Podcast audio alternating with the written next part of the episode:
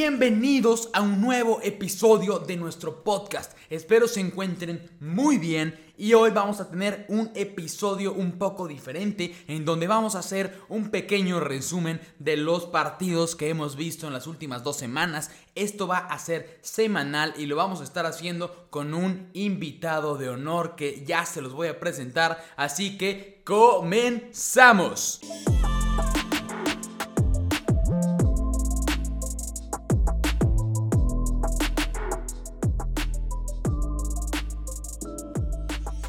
Nuestro invitado el día de hoy se llama Roberto Freiman. ¿Cómo estás? ¿Qué ha habido, mi JP? ¿Cómo andamos? Aquí echándole, viendo la NBA. Ya sabes que somos fanáticos y qué más que platicar con alguien que le sabe bastante bien y que la raza nos escuche y que nos ponga qué piensan de lo que pensamos nosotros. A veces no estamos bien, pero, pero cómo nos gusta debatir, ¿no? Así es, y más con todo lo que ha pasado en estas últimas dos semanas, pareciera que ya vamos a mitad de temporada porque ya vimos mucho con tan pocos partidos. Y pues vámonos con los equipos rápidamente. Quisiera empezar con los equipos más importantes hasta ahora. Creo que el que tenemos que hablar primero va a ser Miami Heat, que no es la sorpresa porque vimos que tuvieron muy buenos movimientos de temporada baja, pero sí es el equipo que va hasta ahorita como el número uno, aunque esté empatado en el mismo récord con algunos otros equipos. ¿Cómo has visto a tú este equipo de Miami? Mira, a mí me, me gusta mucho Miami y ya lo platicábamos antes de iniciar. Miami, pues acordémonos, llegó a las finales en el, en, la, en el Bubble, en el Mickey Mouse Tournament que ganó LeBron y no creo que fue, digo, fue sorpresa porque pues, no nos esperábamos un Jimmy Butler con un joven Bama de Bayo, pero veíamos que les faltaba ese point guard, ¿no? Un, un rondo que les pudiera haber ayudado, pero se vino Kyle Larry y cómo, han, cómo se vio que eso era lo que ocupaban, ¿no? Tener ese point en el, distribuyendo la bola. Y ahora sí, ya le están dando más juego a Tyler Hero, que en su tercer año está jugando mucho mejor.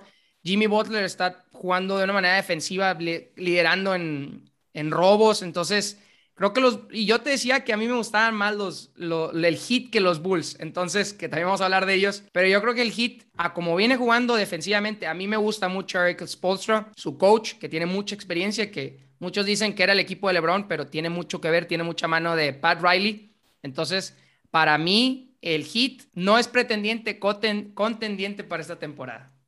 Sí, estoy totalmente de acuerdo. Algo que me encanta de este equipo es la defensiva. Creo que el tener a PJ Tucker en tu equipo titular le da un plus a este equipo. Mucha gente critica a PJ Tucker porque no, sus estadísticas no se ven reflejadas en puntos, pero da una cobertura excelente en el perímetro y además mantiene mucha presión debajo de la pintura, quitándole un poco de presión a Bama de Bayo.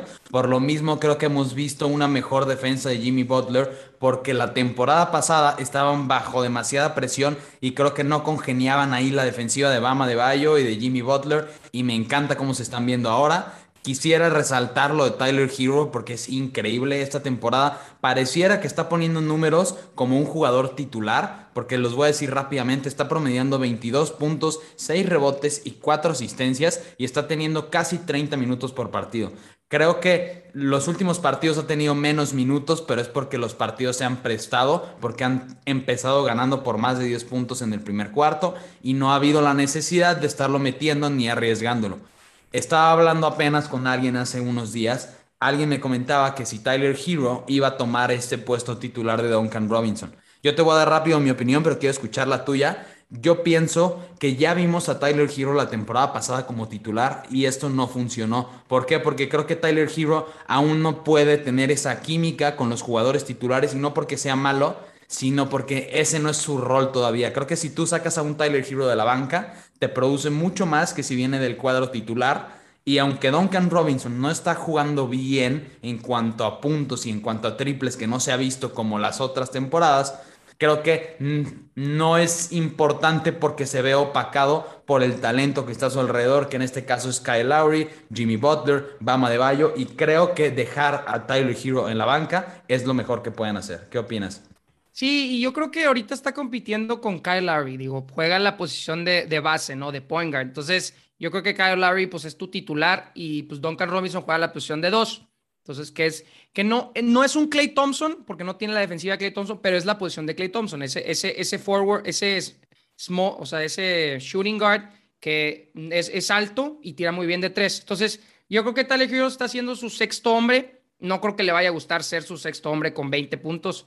no, no te lo voy a comparar con Lou Williams, pero está teniendo una actividad parecida a la de Lou Williams. O sea, ese sexto hombre que llega, te revoluciona, te agarra la bola y cuando no está Larry, cuando está descansando, él te puede pasar la bola, que puede Larry descansar un poquito más y, estar, y entrar Jimmy Butler y él ser ese base, ¿no? Ese base que te tira de tres, ese base nuevo, ¿no? Este, ese, esto que ha salido con Steph Curry de, de, driblear llegar al aro, tirar de tres y poder moverte, en el que estar, estar en constante movimiento y se ve que tiene una condición física muy buena por lo delgado que es. Entonces, digo, tirando arriba de 40% de triples, 42 del campo, un, tiene un, cuando, cuando realmente juega, tiene un usage rate del casi el 30%, es el más alto de todo el equipo cuando ya está, está jugando. Entonces, y tiene un PER de arriba, de arriba de 20 puntos. Entonces, está haciendo, no, no nada más está haciendo, eh, o sea, bueno, se está haciendo muy eficaz en sus tiros. Entonces, al momento de tener un jugador así como tu sexto hombre, pues bueno, te hace, te hace con un line muy, muy alto, ¿no? Y lo platicábamos que los Bulls pueden descansar a sus jugadores, no, no, no meter los 35, 37 o 38 minutos, meter los 32, 33, darles mucha rotación y, y estar atacando, ¿no? Constantemente al otro equipo cuando descansa esos titulares y eso es lo que te hace, te hace ser un equipo sobresaliente en la temporada. Sí, creo que este, este segundo equipo de Miami es increíble y todavía no hemos visto a Víctor Oladipo, aún no ha jugado esta temporada. Rescatable muy bien, el, lo de Tyler Hero me encanta como sexto hombre. Además, no hemos hablado de Marquise Morris, igual una adición de la temporada baja. Es un gran defensor, no están, no están esperando que sea un gran anotador, para eso tienes a Tyler Hero y tienes a un segundo defensor que puede cubrir perfecto a un PJ Tucker cuando está en la banca. Entonces, Pero ahora, ¿tú cuánto, que, con qué récord crees que se vayan esta temporada? Digo, no van a terminar, no van a terminar con, con menos, o sea, bueno, te escucho. No creo que vayan a tener menos de, perdón, no van a tener más de 20 derrotas, yo creo. Yo sí los veo. Ah, ¿Tan dominante los crees? Sí, creo. Arriba de 60 victorias. Lo que he visto hasta ahora es que tienen una defensa impenetrable. Han parado a, buenos equipos. No tengo el calendario aquí, a ver si lo tienes tú a la mano. Le han ganado a dos o tres equipos con récord positivo o equipos de playoffs, llamémoslos así, porque el año pasado estuvieron en playoffs. Entonces, creo que sí pueden tener menos de 20 derrotas y va a ser el sembrado número uno hasta ahora. No le veo huecos a este equipo, la profundidad la tienen, está el juego defensivo y en la ofensiva se están viendo increíbles. Lo que, lo que tienes mucha razón. ¿Sabes a qué equipo se me parece en, sus primeros años con el coach Bud? A, Milwaukee, bueno, más, que Milwaukee, a Atlanta. ¿Te acuerdas ese equipo de Atlanta con Jeff Teague, con, ese equipo con Al Horford, con, que, eran, que eran cuatro buenos jugadores en ese equipo, movían mucho la bola y, su plus minus, o sea, su diferencial es de más 16.7 puntos. Anotan un promedio de 115 y no les meten, les meten menos de 99 puntos por partido. Entonces... Sí, está recibiendo menos de 99 y ahorita voy a checar el dato porque creo que están recibiendo aún menos puntos por cada 100 posesiones. Entonces, o sea, el rating defensivo es un poco menor a los puntos que reciben por, por partidos. ¿Lo tienes ahí el dato? Ese, no, ese, ese sí no, no, no lo tengo, pero por cada 100 posesiones. Pero entonces si Miami va 6-1, entonces el otro que es fake son los Bulls. Tenemos que hablar de ese. Para, para mí es fake ese 6-1 de los Bulls. Ok, vamos a hablar de una vez de los Bulls. Quiero escuchar tu opinión porque es fake. Yo tengo una opinión diferente. No los creo a la altura de un Miami, pero no creo que sea un fake todavía. Yo creo, te soy sincero, en el básquetbol, algo que a mí me, me interesa mucho y que a veces es sobreval, es o sea, no se valora mucho, es el, head, o sea, el coach, el, el, el manager del equipo. Y para mí, Billy Donovan no es esa esa estrella de, del baloncesto que, que, diría Phil Jackson, en los momentos de más presiones cuando tienes que estar más calmado.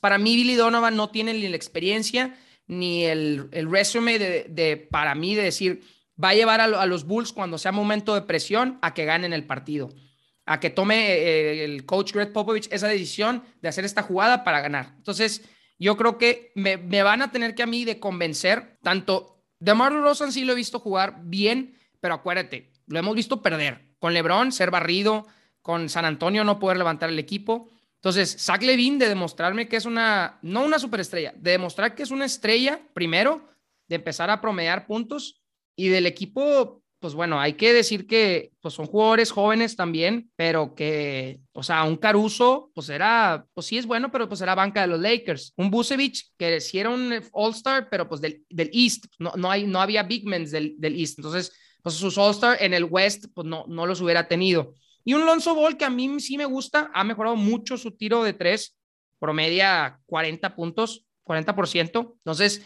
para mí los Bulls, yo creo que van a ser ese equipo que va a tener piques. Creo que ahorita es su pique, pero van a tener, van a, van a caer a su realidad porque yo tampoco no creo que DeMar DeRozan tenga partidos consecutivos como ahorita de casi 40 puntos. O sea, para mí no es ese jugador. Para mí, o sea, si no tiras de tres, efectivamente no, no vas a tener esos números. Entonces, yo creo que los Bulls ahorita son el equipo fake, que son pretendientes y no contendientes. Mira, yo ahí el punto con el que estoy de acuerdo contigo y antes de que me vaya con los Bulls, yo en mi parte te voy a dar aquí los números. Los Heat, Miami Heat tiene un rating neto de 16.4. Es el número uno de la liga hasta ahora. Está arriba de Utah Jazz que tiene un, un rating neto de 12.1. Es decir, le lleva más de cuatro puntos. En rating ofensivo están en segundo lugar con 114.3. Es decir, hacen 114.3 puntos por cada 100 posesiones y ojo con el rating defensivo, 97.5 puntos reciben por cada 100 posesiones, son el número uno de la liga en rating defensivo y le ganan al segundo lugar por más de un punto. Entonces creo que este equipo defensivo sí está muy, muy fuerte y eso va a ser pues un factor importante para permitir menos derrotas porque no necesitas tanto a la ofensiva. Paso rápido con los Bulls te digo, estoy de acuerdo con el punto del coach. Creo que necesita más experiencia. A mí tampoco me encanta el coach que tienen, pero creo que tienen muy buena experiencia, tanto en playoffs como años en la, en la liga. Estos jugadores que tienen en los Bulls, tienes además de Rosen, que ha estado en los playoffs, ha estado con unos Spurs que no, hasta, no han estado tan convincentes, pero la tiene. Caruso ha sido campeón con los Lakers. Creo que la poca experiencia es con Zach Lavin y sí creo que tiene que dar ese siguiente paso de mostrarnos que es el jugador número uno. Yo no creo que sean fake, creo que se van a encontrar con equipos que les van a dar mucha pelea más adelante. Por ejemplo, van a jugar contra los Sixers, sabemos que los Sixers tienen una buena defensiva, van a jugar contra los Warriors el siguiente viernes y también vienen con una buena defensiva. Entonces, creo que tienen que empezar a agarrar un ritmo que ya lo están haciendo y me gusta lo que estamos viendo. Creo que DeMar DeRozan puede ser este jugador número dos y necesitaría... Tendría que ser, ¿no? Tiene que ser, sí, y lo está haciendo en este momento promediando más de 25 puntos, pero creo que no puedes tener un juego en donde DeMar DeRozan le quite los puntos a Busevich porque entonces no estás teniendo un extra. O sea, trajiste a DeRozan para tener más puntos a la ofensiva y que los tres pudieran tener esos promedios. Porque si vemos los promedios del partido contra los Mavericks de Miami, cuatro jugadores con más de 20 puntos es muy diferente a dos jugadores en los Bulls con 30 puntos. Entonces, eso sí estoy de acuerdo. Creo que tenemos que ver a un Zach Lavin mucho más concentrado. Se ha visto muy bien, pero creo que se puede ver todavía mejor. Ya fue un All-Star la temporada pasada y creo que hasta ahora no ha decepcionado. Habrá que ver cómo juegan contra mejores equipos defensivos, porque no se han enfrentado también contra las grandes potencias de la liga. El, primer partido se enfrentaron contra Pistons, después contra Pelicans, de nuevo contra Pistons, luego contra Raptors y apenas estaban empezando contra equipos fuertes, los Knicks, y perdieron contra los Knicks, luego el equipo de Jazz y tuvieron un buen juego, pero tenían unas cuantas bajas. Sabemos que también Jamal Murray no está jugando todavía en, Utah Jazz. Entonces, a mí me convencen, pero no, no los Jamal Murray está en los Nuggets, ¿no? Ah, sí, perdón, perdón. Eh, le, hacía falta alguien a, a, los Utah Jazz. Sí. Oye, pero hay que pasar al equipo que yo.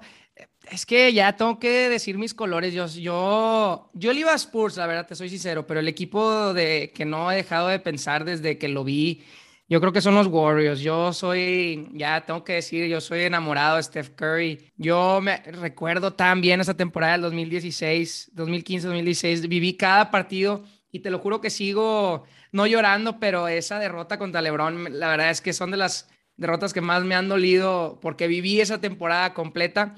Vamos a hablar de los Warriors que yo creo que están regresando a ser ese equipo grande de la NBA de regreso, ese monstruo. Eh, se durmió dos temporadas, se durmió porque Clay Thompson estaba lesionado. Hoy lo vimos entrenando equipo completo y se ve que Clay Thompson trae muy buen ritmo y que si regresa un 90, 85% de lo que era este equipo, tiene, ¿sabes qué? Y hay que recordar la identidad de ese equipo. La identidad de los Warriors era el movimiento del balón, promediar arriba de 30 asistencias por juego. Nadie en la historia había promediado tantas asistencias como los Warriors en las primeras temporadas antes de Kevin Durant.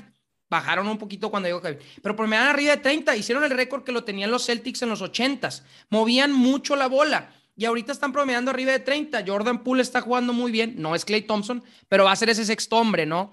No es Tyler Hero, no creo que tenga el talento como Tyler Hero, pero es ese hombre que te, que te da esa, ese, esa revolución, que era tu Sean Livingston, que tienes a tu Barbosa, en Oro Porter, que tienes a Draymond Green ahí, que tienes a, a Bell también lo tienes, tienes a Wiseman. Entonces, este equipo me gusta y me gusta bastante. Soy un enamorado de Stephen Curry por cómo juega, por, por lo selfish que es, lo unselfish que es, cómo, cómo se mueve sin la bola. El equipo de los Warriors, ojito, ojito, porque no creo que se lleve en el primer lugar, pero top 3, regresando Clay Thompson sin ninguna duda. Sí, aquí estoy totalmente de acuerdo. Creo que tenemos un MVP que está jugando a un MVP. Tenemos a un Curry que está jugando un MVP level. Me estaba adelantando aquí.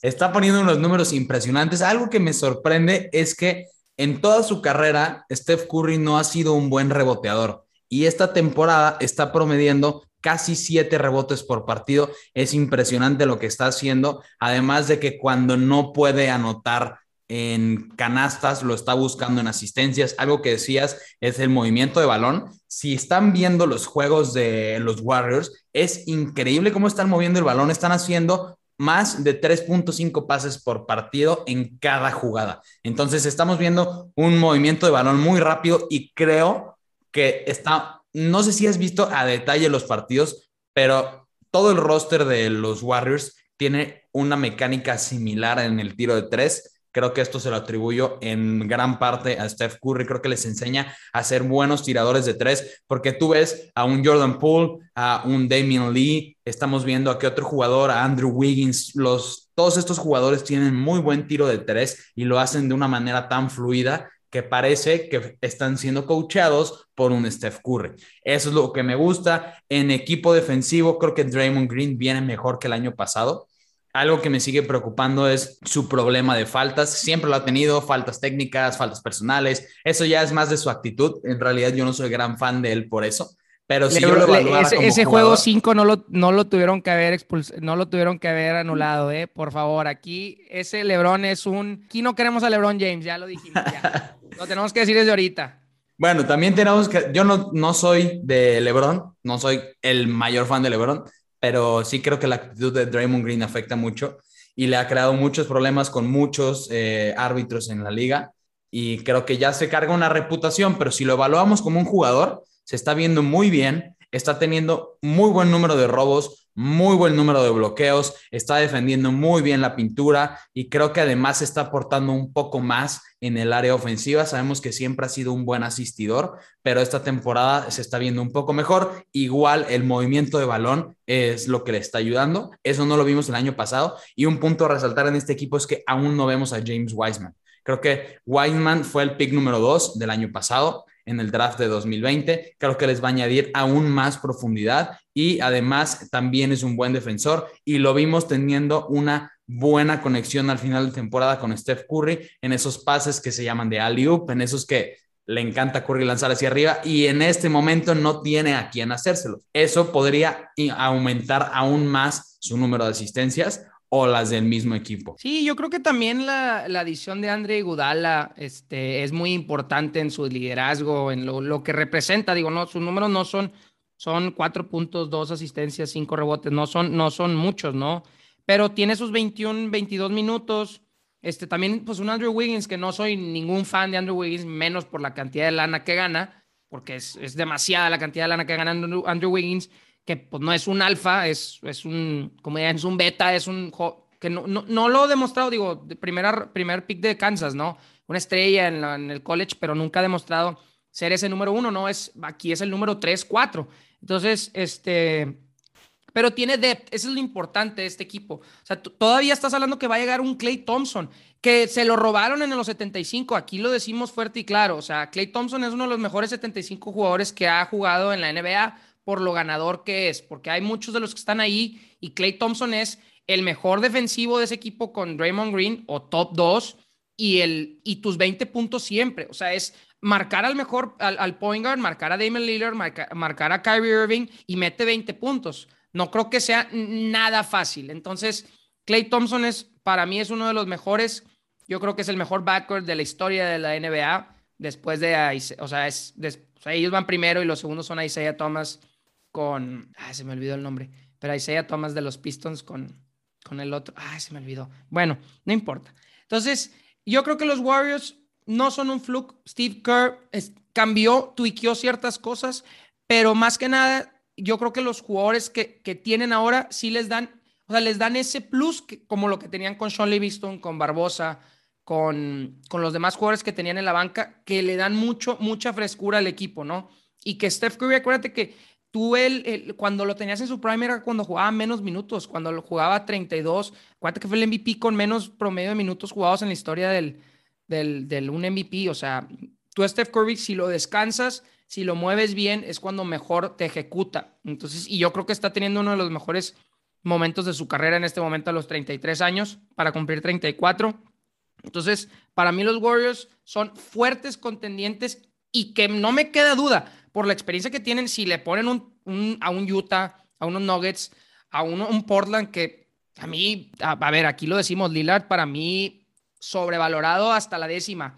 Eh, los barrieron sin KD, o sea, si le ponen esos equipos los Warriors, con lo que ha demostrado Steph Curry, no creo que tengan problema para avanzar en los playoffs sin ninguna duda. Yo tampoco. Lo único que me preocuparía en playoffs sería cómo esté Clay Thompson. Sí va a regresar a un 80%, un 90%, pero el estar dos años fuera sí te afecta y además tuviste una lesión de ligamentos cruzados, una lesión de talón de Aquiles y son de las lesiones más complicadas que hay en el deporte. No digo que sea imposible, teniendo una muy buena recuperación, es posible de que regrese a su forma anterior, pero va a tener un ritmo lento, va a tener este, restricción de minutos, entonces creo que ahorita se están viendo muy bien sin Clay Thompson y no se tendrían que preocupar hasta diciembre, principios de enero que vaya a regresar.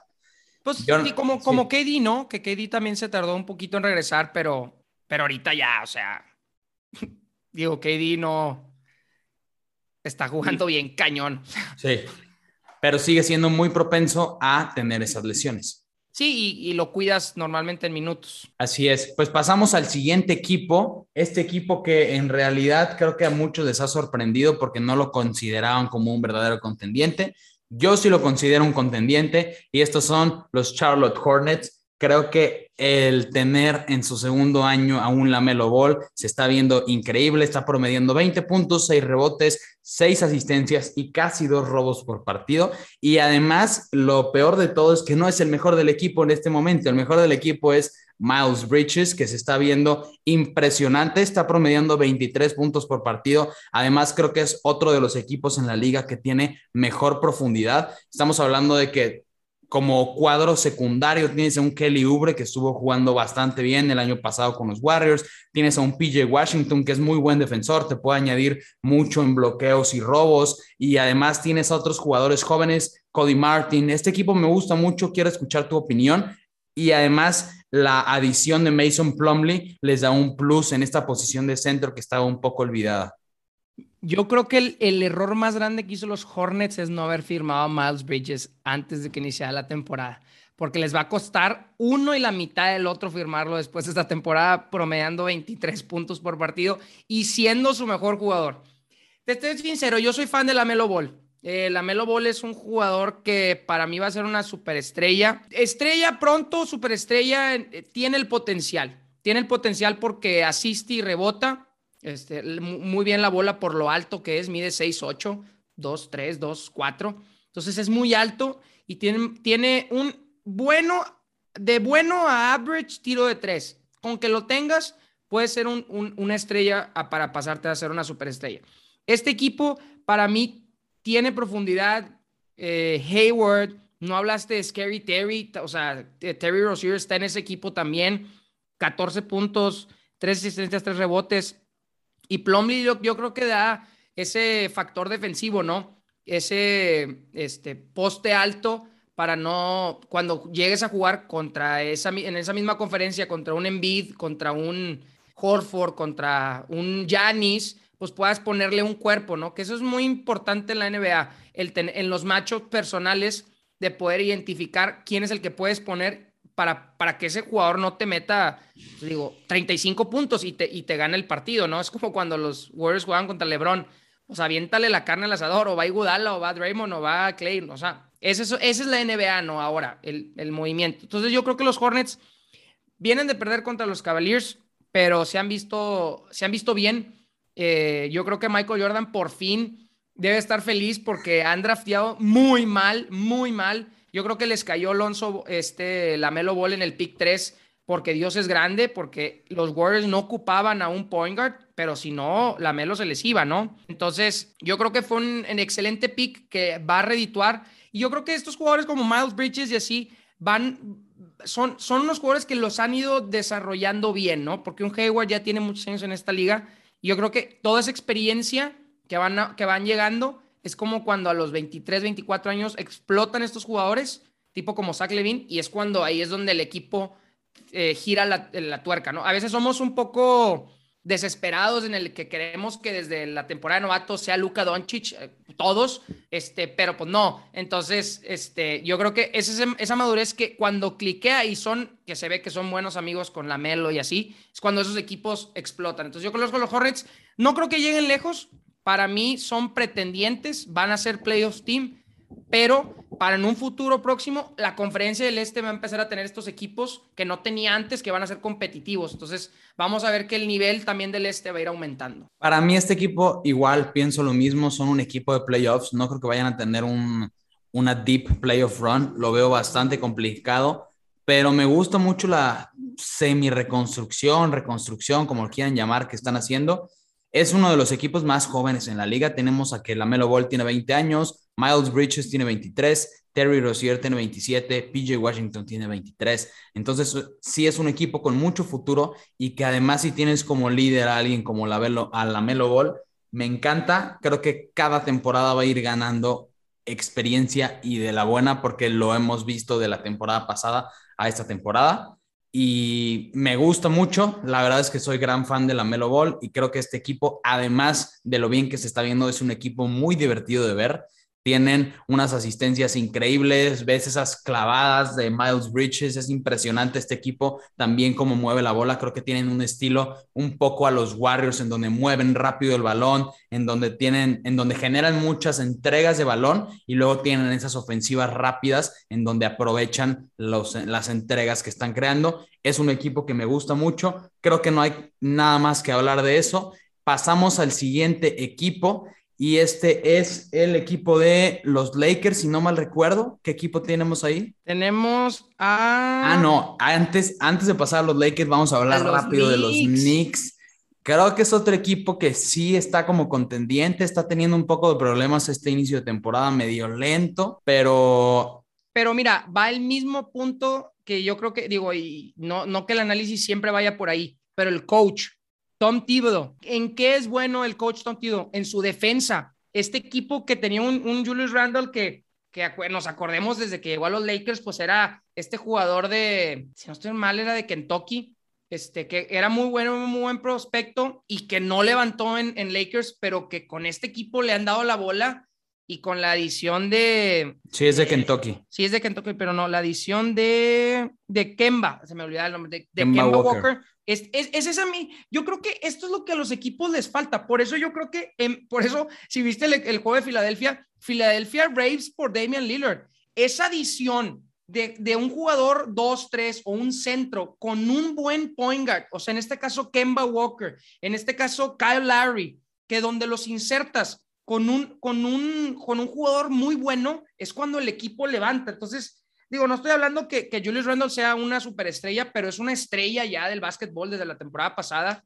Eh, a, mí, a mí nunca me terminó de encantar eh, JT Barrett, RJ Barrett, perdón, pero ha jugado muy bien. Eh, o sea, está teniendo 43% de triples, 51 del campo, 18 puntos. O sea, no se le puede pedir más a un jugador como ese. O sea, es, es está, como dirían, lo mejor de, de, de la NBA o la NFL es estar available y él, él está jugando, está jugando los partidos, no como su coequipero, eh, el otro Williamson, que ya pesa 300 libras. Eh, eh, él es, o sea, sí está jugando. Fournier, la verdad, no, no he visto mucho cómo juega, pero pues 16.7 puntos, o sea, es un equipo muy completo que no se ve que tengan una, una, una, una estrella 21, 18, 16, 15, 11 puntos. O sea, no, mueven mucho la bola. Y bueno, que vamos a hablar del MVP, pues Derrick Rose, o sea, que, que lo tienes como un Swiss Army, ¿no? Que cuando no está Kemba lo metes. Entonces, yo creo que es un equipo que está muy bien coachado, es una afición que está muerta, que se quiere matar porque es un equipo competitivo. Si lo vimos contra Atlanta, o sea, era una afición que, que está urgida de ganar y yo creo que es un equipo que eh, la temporada pasada lo demostró que sí puede ganar yo creo que va a empezar a ganar los juegos cerrados, que es cuando, cuando, cuando das el brinco, cuando los Warriors dieron el brinco de, de sí pasar a playoffs, pero de empezar a ganar tus juegos cerrados, de empezar a darle la bola a Julius Randall, de empezar la bola a darle a Kemba Walker, que te acuerdas con Yukon, esos tiros de tres para ganar el campeonato. Digo, es ese jugador clutch que también ocupas. Entonces, yo creo que los Knicks van a ser fuertes contendientes. Para mí sí son contendientes. Más que Chicago porque ya demostraron cuando la temporada pasada. Para mí en, en, la NBA es mucho de, no de demostrar, sino de ya tener continuidad. Entonces los Knicks le están dando continuidad al, al proyecto que ya tenían del año pasado. Y yo creo que sí van a ser un equipo top 3 a final de esta temporada en la conferencia del Este. Sí, también es un equipo que a mí me encanta. Quiero resaltar ahí lo de RJ Barrett. Creo que la temporada pasada, y yo lo había dicho en algún previo que hice de estos Knicks, es un jugador que era más bien como lo que se conoce un 3D, un jugador de triple y defensa. Esta temporada nos ha mostrado que puede ser más que eso porque ha sido de los líderes anotadores en este equipo. 27, 23, 20, 35 puntos ha tenido en sus últimos juegos. Se ha visto muy bien, como ya dijiste, en la línea de tres puntos. Julius Randle me encanta porque no solo es un buen reboteador, que era lo que hacía nada más hace algunas temporadas, está asistiendo más, está teniendo arriba de 20 puntos por partido. Él no añade mucho a la defensa, pero para eso tienes un Mitchell Robinson que te añade bastante en, ese, en esa defensa de la pintura, defensa de perímetro. En el partido de hoy contra los Pacers tuvo tres balones, eh, tres tiros bloqueados y fueron tiros de media distancia y los tres fueron en el primer cuarto.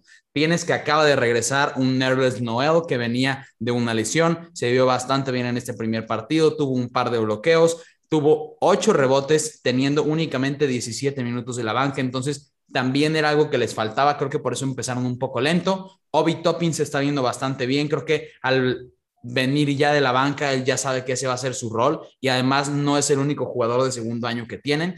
No mencionamos a Emmanuel Quickly, la temporada pasada se vio muy bien, sabe mover bastante bien el balón, puede crear su propio juego ofensivo y lo puedes estar rotando ahí con un Kemba, con un Derek Rose y estar metiendo a Emmanuel Quickly al mismo tiempo o después que ellos. Es un equipo que tiene una, profundidad impresionante.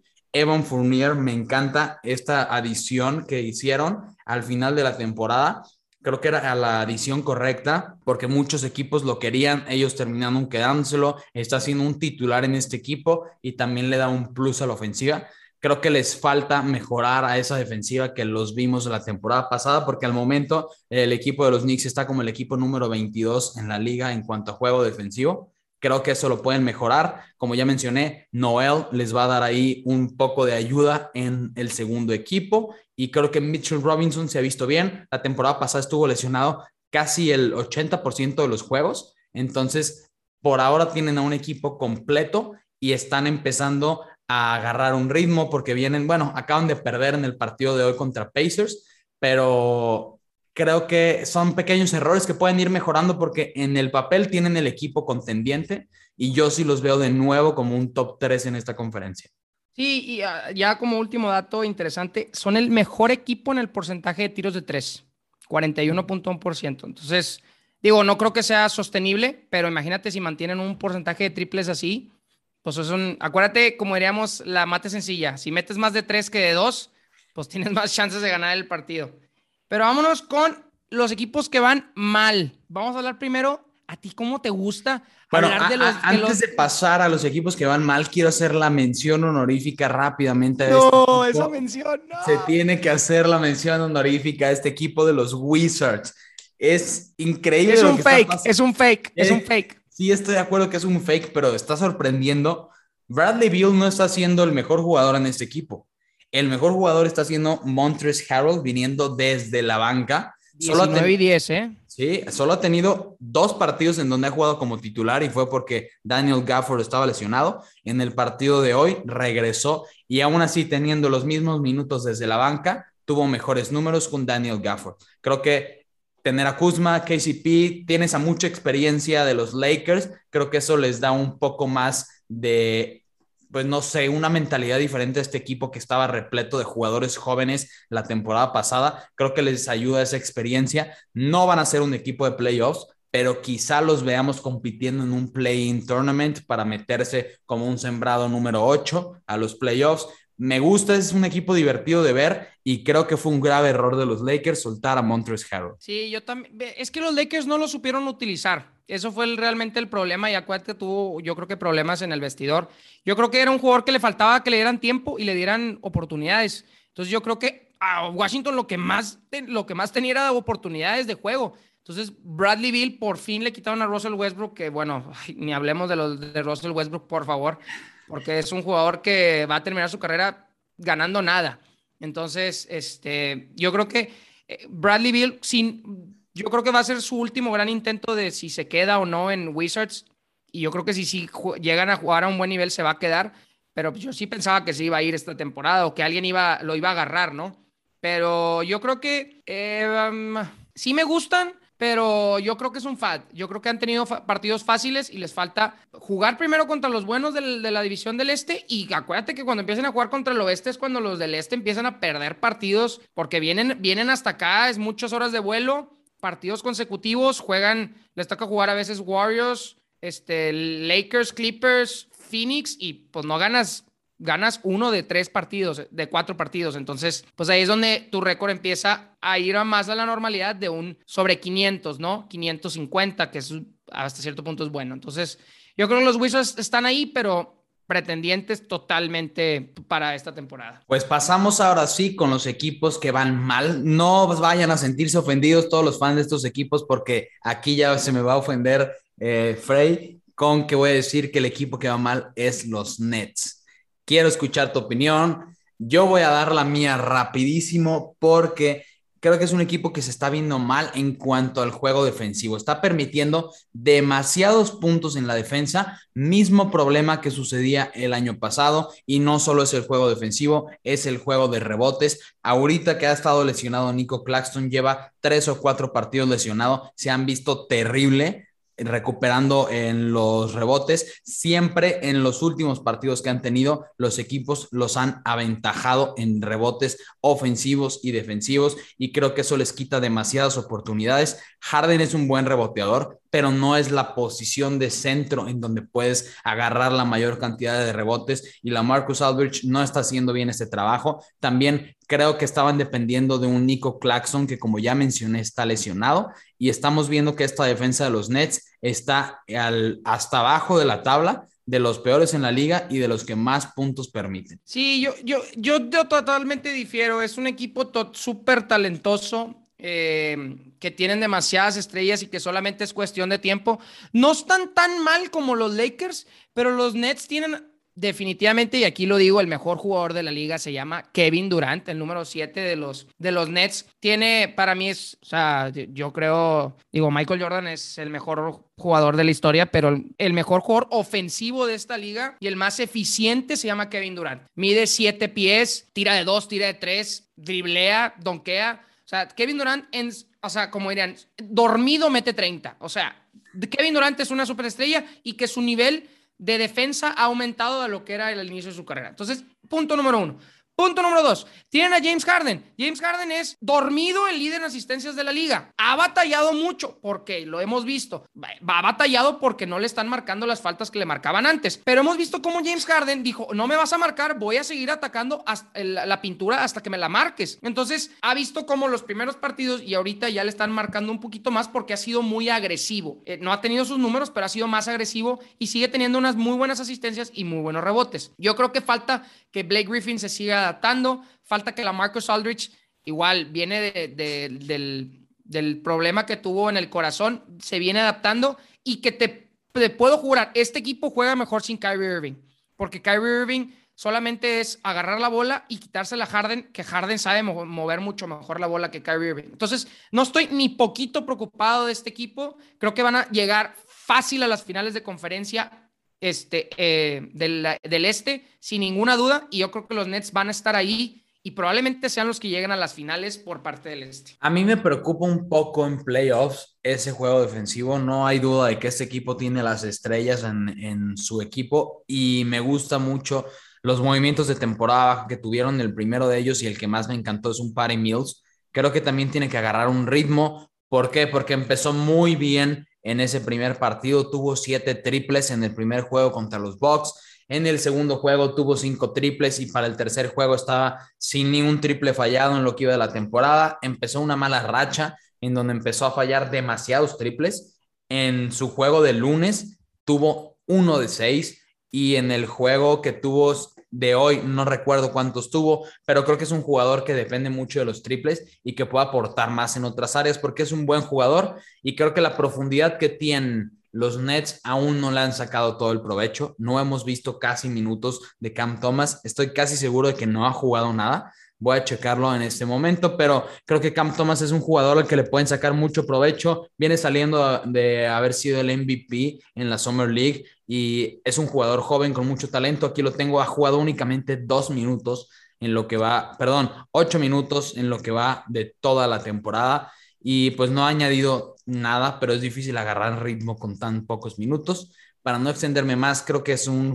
equipo que tiene que agarrar química estamos hablando de que el 50% del equipo es diferente al que era la temporada pasada. Tienes aún a dos jugadores nuevos en la posición de centro. La Marcus Aldrich jugó muy pocos partidos la temporada pasada antes de retirarse a medias y después tenías un Nico Claxton que siempre venía de la banca. Ahora está lesionado, aunque de Under Jordan no era el mejor centro de la liga, ya tenían un juego establecido con él en la cancha. Entonces, yo sí lo dejo a dudas a este equipo me convence, no estoy 100% convencido, tendría que ver más de ellos porque en el primer partido que jugaron contra unos Bucks que estaban completamente sanos, que ahorita vamos a pasar a hablar de ellos, fueron apaleados. Entonces, esa es la principal razón, la defensa, y creo que les va a pesar un poco en playoffs. Ah, nada más rápido, dime, do, dime un equipo que tenga dos mejores jugadores que ellos dos en el este. No hay. No, no, porque si pongo los Bucks tendría que mencionarte a los tres. No. Pero no. Pero, dos. Un par de jugadores al mismo nivel de Kevin Durant y no, Harden. No hay dos mejores jugadores en toda la NBA que ellos dos. Para mí la NBA no solamente es que tú que tengas dos superestrellas, no te alcanza. O sea, no te alcanza al final. Porque un equipo que mueve muy bien la bola, batallas. Pero estas dos superestrellas son capaces de cargar ese equipo.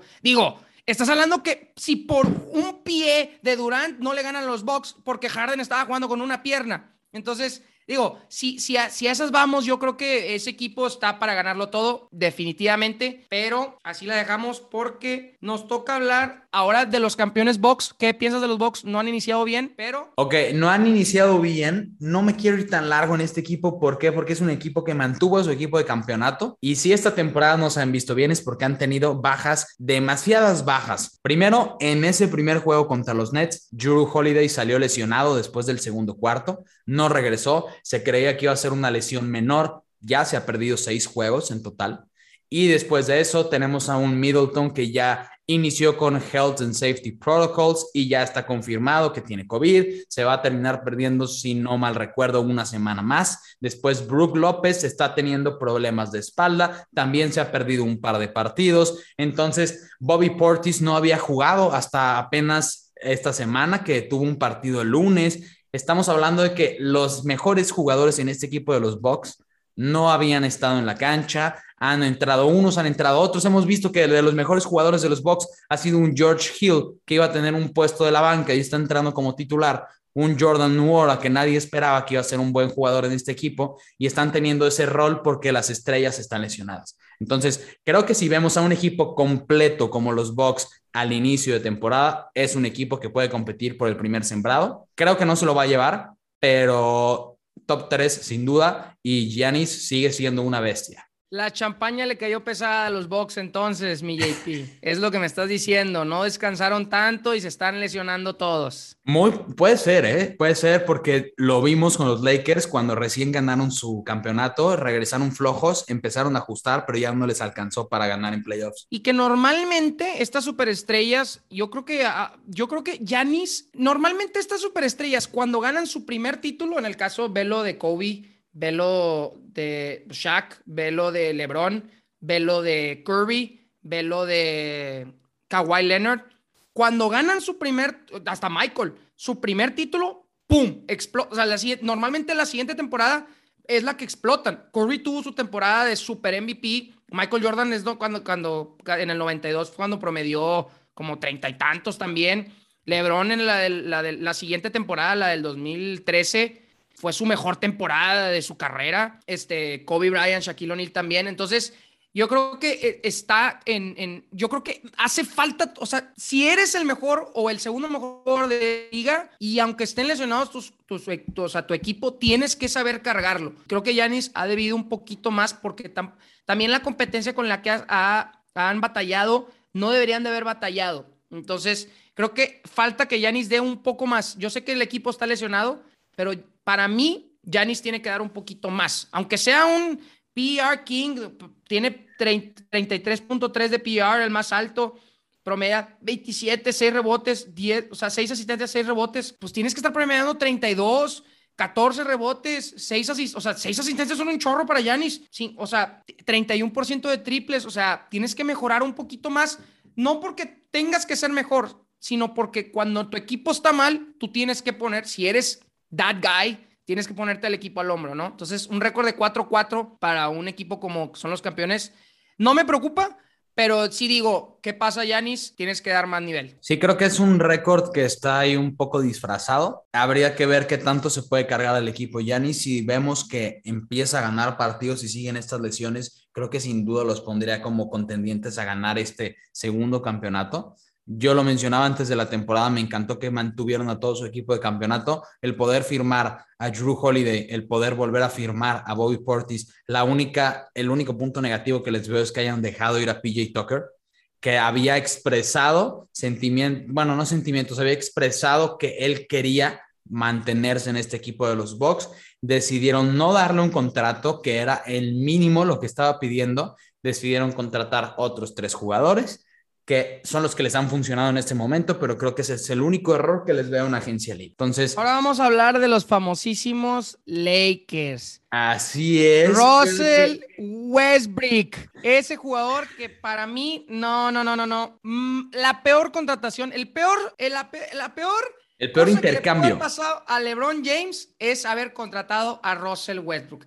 Un jugador que, eh, te lo juro, es la superestrella que peor tira la pelota en la historia de las superestrellas. No hay un jugador que tire peor la bola que él. Está promediando 21.9% de tiro de tres. No puede ser, no puede ser. Y 58 de tiro, de tiro libre. ¿Cómo una, ¿Cómo una superestrella está haciendo eso? Yo sé que va a mantener sus 19 puntos, 8.5 asistencias y 8 rebotes, pero Russell Westbrook va a ser, y aquí se los firmo desde ahorita, e, el personaje que haga que estos Lakers no, no lleguen a ser campeones otra vez. Yo tengo ahí aparte de Westbrook, no me quiero alargar yo con Westbrook porque a mí me desespera mucho, porque es un jugador que me gusta, pero creo que no cayó en la situación correcta. Estoy de acuerdo que en ese intercambio dieron a cuatro jugadores de profundidad, y el perder esa profundidad les está pegando porque también tienes que se te lesionó un Horton Tucker que era de tus pocos jugadores jóvenes en tu equipo, pero no es de lo peor que hemos visto en el equipo. Si añadimos a DeAndre Jordan, se está viendo como un costal de basura en los partidos. No tiene rebotes, no tiene puntos a la ofensiva, jamás te va a dar una asistencia y no tiene juego defensivo. Creo que por lo mismo casi lo regalaron los Nets. No veo por qué tuvieron que haberlo agarrado aquí los Lakers. Creo que estaban pensando que venían sus mejores años o que jugaba mal para salirse de este equipo de los Nets. No tengo ni la más mínima idea. Me gusta cómo se ha visto Dwight Howard. Sabemos que siempre ha sido un buen defensor y aunque ya no está en su prime, sigue teniendo una buena protección por la pintura. Pero han tenido muchos problemas este equipo de los Lakers debajo de la pintura. En el partido de ayer contra los Rockets permitieron 58 puntos en la pintura a un equipo de Rockets que no tiene una buena ofensiva. Luego, las entregas de balón, ahí va bastante involucrado Russell Westbrook porque tuvieron 17 entregas de balón y 5 fueron únicamente de Westbrook. Entonces, creo que las entregas de balón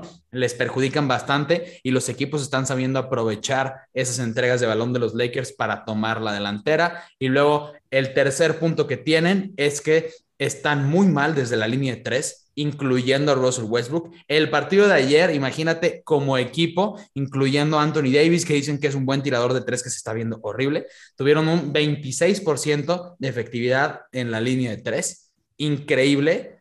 Y creo que esos tres puntos son los que están bajando a este equipo de Lakers de un top 3 a un top 6. Anthony Davis está tirando el 15% de triple. Sí, sí, Anthony Davis se ha visto muy mal, muy mal. Ha tenido muy buenos rebotes y los puntos que ha conseguido han sido de media distancia, pero tiro de tres no trae nada esta temporada y cuando lo vemos salir de la cancha, el equipo se va para abajo. Tuvimos que ver el partido de los Rockets a un LeBron James de playoffs, porque así lo vimos jugar para que se ganara un partido contra Rockets. Explícame cómo complicas tanto un partido contra un equipo tan fácil. Si veíamos, eh, si lo vemos un poco en las apuestas, los Lakers estaban favoritos por nueve puntos y terminando ganando por dos. Y forzado, ¿por qué? Porque desperdiciaron esa última jugada los Rockets en donde tenían la jugada para empatar. Literalmente le dieron el balón a Christian Wood debajo del aro, se tardó mucho en saltar, le hicieron una falta y ya no pudieron cerrar el juego, porque si no, se iba a tiempo extra. Yo creo que aquí, más que LeBron James, y ya para cerrar los Lakers, el mejor jugador de este equipo se ha llamado Carmelo Anthony, que llegó a pasar a la, número 9 de la lista de máximos anotadores de la liga. Y yo creo que por su tiro de tres, ahorita, antes del partido pasado tenía, se quedó en, lo subió 52, 53% de tiros, el más alto de tres de su carrera Creo que Carmelo Anthony agarró otro vuelo con, con LeBron James en su equipo. Creo que le faltaba tener a, LeBron James de, de, coequipero. Pero yo creo que tiene, tiene defectos. A mí no me gusta que en tu alineación tengas un Kent Bazemore, este, Malink Monk en la banca. Me gusta más Bradley, me gusta, me gusta, me gustaría mucho más que iniciaran a Bradley porque tiene una muy buena defensiva. Pero te digo, yo creo que e, este equipo va a iniciar y va a terminar no con LeBron James, sino con Russell Westbrook. Yo creo que si a mitad de temporada o en febrero ven que esto no funciona, yo creo que sí lo van a tradear, porque eh, por el jugador que tuvieron que haber ido era por un Bradley Bill, no por un Russell Westbrook. Que cobran este, este, equipo está a una lesión de volver a quedar en los últimos de la liga y creo que si se te llega a lesionar Anthony Davis, LeBron James, esperemos que no, porque pierde el básquetbol, no porque no sea fan de los Lakers y este equipo queda fuera, queda fuera del, del play-in porque no tienes ese jugador eh, titular, bueno, no titular, ese jugador líder. Si no tienes a Lebron en este equipo, no puedes ganar partidos. ¿Por qué? Porque perdieron toda su profundidad. Entonces, sí, yo, sí, y yo no, la verdad, digo, lo dijimos al principio, yo, yo la verdad es que le, no creo que se lesione Lebron, yo creo que se, se, va a lesionar más Davis, Davis tiende a lesionarse. No soy fan de Lebron, te soy sincero, yo creo que no porque no sea fan, no, a veces no soy fan del, del, dominio del jugador, ¿no? Me gusta el, el, el, niño pequeño Curry tratando de ganarle al gigante que es LeBron, ¿no? Aunque es un, es un dios todopoderoso, o sea, cómo controla el juego, asiste. O sea, LeBron James vuelvo a repetir, nunca ha tenido un head coach top en su carrera. O sea, imagínatelo con un Greg Popovich. O sea, ¿cómo ves a un, con un Pat Riley, con un Phil Jackson? Ha tenido que estar trabajando con Mike Brown, con el otro, con el otro de, o sea, con el que venía de, de Europa, o sea, cuando llegó a dos finales seguidas, o sea, es como que o sea, LeBron James eres un dios todopoderoso, pero yo creo que no le va a alcanzar todavía en su año 19. Vimos una donkeada para atrás que decimos, este señor no envejece a los 37 años, pero no creo, no creo que este equipo vaya a llegar muy lejos, te soy sincero. Digo, me daría miedo enfrentármelos en playoffs, pero ya vimos que un Phoenix los pudo derrotar. Entonces digo, lesionados, pero que un Phoenix este, los pudo derrotar en la primera ronda, pero vamos a pasar al otro equipo de Los Ángeles que sin su estrella está afectado. Dime quién es. Es Kawhi Leonard y se espera que regrese hasta principios de playoffs, si es que llegan a playoffs. ¿Principios de playoffs? Sí, porque se lesionó en playoffs y son nueve meses de recuperación mínimo. O sea, porque se terminó lesionando un ligamento cruzado anterior y si es un tiempo de recuperación. No me acordaba de eso. No veo, yo creía en realidad que Paul George estaba en una mala situación y yo lo tenía como un jugador mucho más top. Ya si me voy así rápidamente al fantasy, yo lo tenía rankeado top 12 en ligas de puntos y ligas de categorías. No me ha decepcionado, ¿por qué? Porque tiene el reflector y porque tiene las oportunidades para hacer los puntos, pero no se puede cargar a este equipo de los Clippers y lo estamos no, viendo. No, no es una superestrella, o sea, eso es claro. Paul George es una estrella, pero no es para poner, o sea, es que Kawhi, Kawhi con los Raptors sí nos demostró ser algo, pero es que era un equipo ya muy bien formado. Pero es que pierdes a uno de tus mejores jugadores y de no solo ofensivo, defensivo. Kawhi Leonard es de los mejores jugadores defensivos de la liga hasta la fecha. Bajó mucho su nivel porque cada, cada vez que eres más involucrado en la ofensiva te cansas más, pero Kawhi Leonard es top 10 en la historia de jugadores defensivos de la NBA. sigue siendo uno de los mejores jugadores defensores de perímetro y además si le sumas esa baja Luego le sumas que empezaron la temporada con Batum lesionado, con Serge Ibaka lesionado, con eh, Reggie Jackson lesionado. Entonces, este equipo tiene demasiadas bajas, está, un, está creo que peor que los Bucks porque perdieron mucha profundidad en sus bases para hacer este trade por Eric Bledsoe, que se lesionó y apenas regresó el día de hoy. Entonces, no veo a un Paul George cargándose este equipo para llegar a playoffs. Si se llegan a meter, los veo como un sembrado número 7, número 8, pero muy complicado, muy complicado porque solo han tenido una victoria esta temporada. Incluso perdieron contra Thunder y es difícil. Jay, yo creo que los Clippers sin, sin, no, van a pasar. Está muy profunda la, el, oeste y no, o sea, digo, todavía Trailblazers está afuera, eh, digo, está Timberwolves adentro, pero, o sea, los Spurs, si pasan al, al, al play yo creo que sería victoria para este equipo. Y demostrar, y pues bueno, te habría que ver si Ty Lue es ese head coach que, pues, que demostró ser con LeBron o solamente fue LeBron, ¿no? Pero el equipo que hizo un chorro de noticia el día de ayer y el día de hoy, y lo platicamos antes de iniciar, los Boston Celtics. Ya ves que Marcus Smart es un señor de 43 años y le dice a Jalen Brown, niño chiquito, no saben pasar la bola, tú también, Jason Tatum, pásenme la bola, promedio 8 puntos, pásenmela. ¿Tú qué piensas de los Celtics? ¿Y qué está pasando en Boston? Mira, me voy a ir jugador por jugador nada más de los dos top, no me voy a ir todo el equipo. Es un equipo que competitivo, no es equipo contendiente, sí es de playoffs.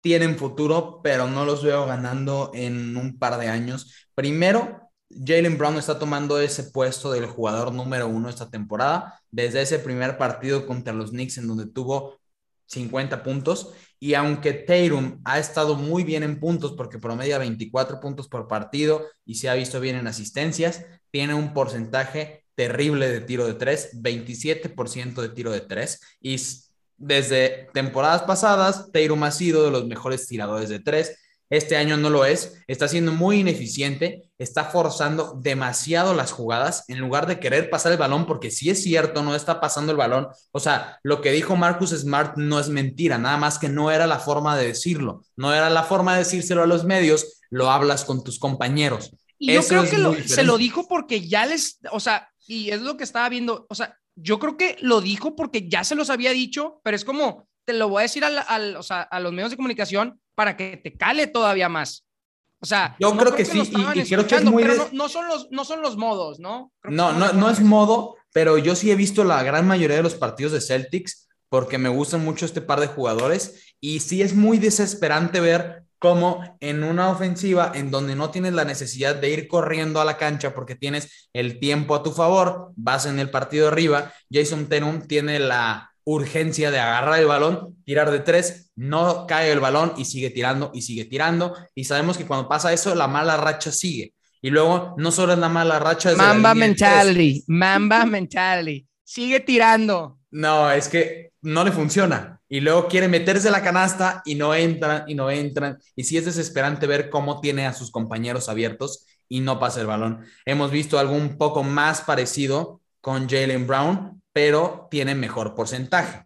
Está teniendo un 50% de tiro de campo, entonces eso ha opacado un poco las pocas eh, entregas de balón, perdón, las pocas asistencias que ha tenido. Entonces, creo que eso lo disfraza un poco, pero estos dos jugadores están siendo muy egoístas y quieren hacer el juego, quieren, no sé, tomar el balón y él cargarse el equipo. No deberían de, porque tienen un equipo que está competitivo.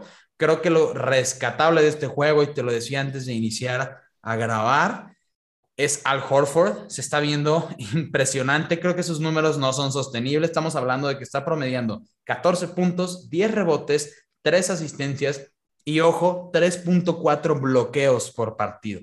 Creo que no es sostenible. Creo que esos números de 3 bloqueos por partido solo los hemos visto con Miles Turner y él sí los puede mantener. Está teniendo la mejor temporada de su carrera a sus 36 años, 35 años. ¿Cuántos años tiene Al Horford? Está arriba de los 30 años. Y está. Tiene, déjame te digo, tiene 35 años. Sí, no, no es sostenible. Me encanta la actitud que tiene y creo que le está aportando mucho a esta ofensiva y defensiva, pero creo que esos números van a tener que reducir.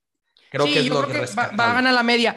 Dato curioso, es el primer equipo en, el, en este sistema de los 24 segundos que iba ganando por 14 o más puntos en el cuarto cuarto y pierde por 14 o más puntos el final del partido.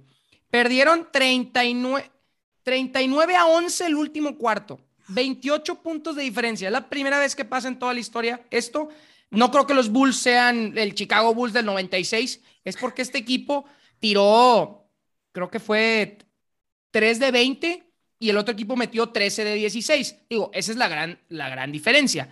Pero es un equipo que, que se cae. Tiene un head coach que sí, sí me gusta porque es, es del legado de Greg Popovich. Estuvo muchísimos años con Popovich al lado, este, pero que, que no creo que vaya a ser su temporada. Sí creo que se, vaya a meter a se van a meter a un, un play-in porque son mejor que los Cavaliers, son mejor que el Magic, que los Pacers. Eh, yo creo que son mejor que hasta que los Wizards. Entonces, pero les falta jugar mejor. Pero yo creo que van a estar así como en el 8 noveno lugar. Pero si, que, si, si Boston pensaba dar un paso para adelante, yo creo que mm, paso lateral, pero inclinado hacia atrás esta temporada. Sí, pensábamos que los Celtics iban a venir bien competitivos esta temporada y al parecer no es así. Creo que tienen mucho que trabajar en este equipo. Eh, ya se, empiezan un poco de problemas internos y pues pasamos rápidamente al último jugador ya para cerrar este episodio. Vamos a hablar de Damian Lillard. Ha sido la gran decepción. No queremos hablar del equipo completo de los Blazers porque en realidad la gran mayoría han sido una decepción, pero lo peor es Damian Lillard. Yo mencionaba en nuestras redes sociales que quizá ya inició su periodo de regresión. No sé qué le está pasando. Sobrevalorado, sobrevalorado. Claro que no es clutch. Lo han barrido varias veces en playoffs. No puede ser que un jugador 75 all time lo barran. No ha llegado a ni una final en su carrera. Yo sé que es Portland, pero si Clyde Drexler llegó a las finales y fue, fue atascado por Michael Jordan, pero Damian Lillard no es ese jugador metió su canasta en la primera ronda y en una segunda ronda de playoffs. ¿Eso qué? O sea, ¿eso qué? Llegó sin un Kevin Durant a los Warriors y los, los barrieron 4-0. Perdieron en el cuarto cuarto el juego 2 y el juego 3. No puede ser que Damian Lillard, para mí, no, sí es una estrella, puede ser una superestrella, tira muy bien de muy lejos, pero Damian Lillard no es esa estrella. Y yo creo que su mensaje ahorita está siendo muy consistente de que se va a quedar de que Chauncey Billups están cambiando mucho, o sea, digo, hay que ser también objetivos, están cambiando su sistema de juego, ya no nada más es un pick and roll desde encima, ten la bola y tira, ya es lo que tú quieras. Chauncey Billups, ¿cómo jugaba los Pistons? Los Pistons jugaban a mover la pelota. Sus puntos están viendo muy afectados por eso. Creo que se va a adaptar cada vez más a ese partido, pero que, que va a batallar, ¿no? Va a batallar en adaptarse y que a mí me encantaría, la verdad, verlo con, con Joel Embiid en Filadelfia este, me encantaría Embiid siendo el mejor jugador de ese equipo. La verdad es que por mucho Joel Embiid es un, es un unicornio por lo que hace, pero creo que, que Damian Lillard este, va a ser la decepción de, este, de esta temporada.